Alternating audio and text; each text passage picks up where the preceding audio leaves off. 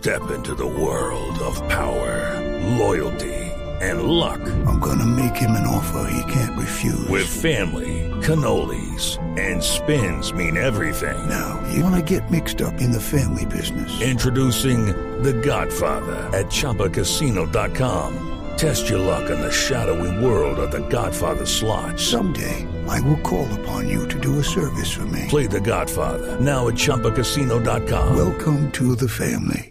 No purchase necessary. VGW Group. Void where prohibited by law. 18 plus. Terms and conditions apply. Viviana Bozón es una de las centenares de científicas colombianas que hacen patria en el exterior.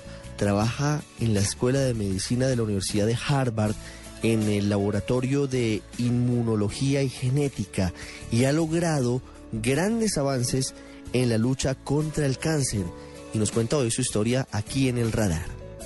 Estudié medicina en el bosque y cuando estaba haciendo el último año de la carrera, que es el internado, mi universidad tiene un, un programa de intercambio con Harvard Medical School. Y yo vine y yo me vine a hacer el intercambio, a hacer unas rotaciones clínicas.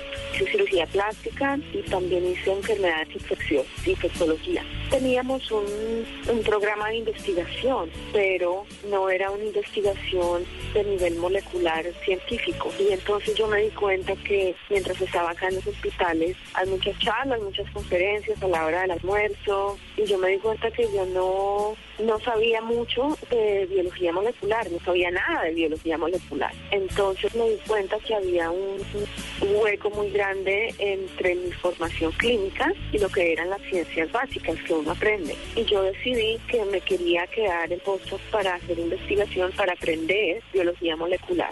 Y yo quería devolverme a Colombia y yo quería abrir un laboratorio para empezar a hacer todo lo que yo había aprendido acá. Pero cuando yo regresé fue cuando, justo cuando se había implementado la ley 100, entonces la práctica de la medicina como tal había cambiado mientras yo había estado por fuera. Entonces eh, estuve muy desubicada, eh, tratar de prestar un laboratorio fue muy complicado.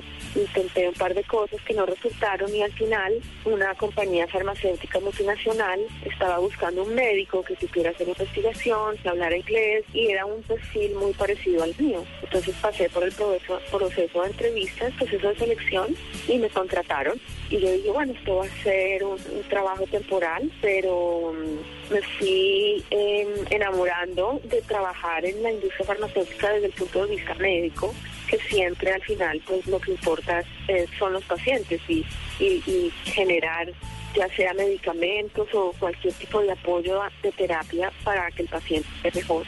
Entonces estuve trabajando en Bogotá eh, tres años y al cabo de los tres años hicimos una investigación muy, muy bien hecha.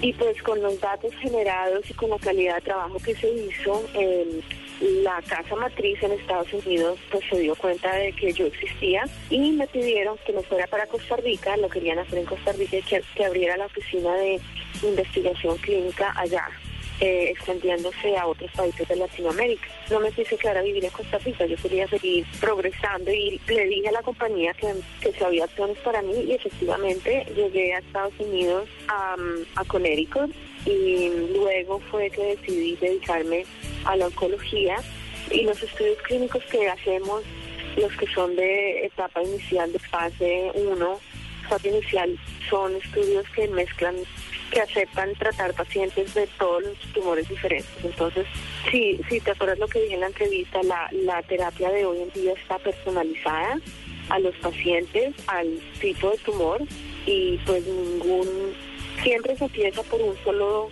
tipo de cáncer y luego cuando uno está aprobado en el mercado se va expandiendo, se van haciendo estudios clínicos a ver si la droga también funciona en los diferentes, en otros diferentes tipos de tumor pero sí, traer una droga al mercado se demora muchísimo, hay muchísima inversión y, y bueno, espero algún día poder traer mi propia droga al mercado para los pacientes.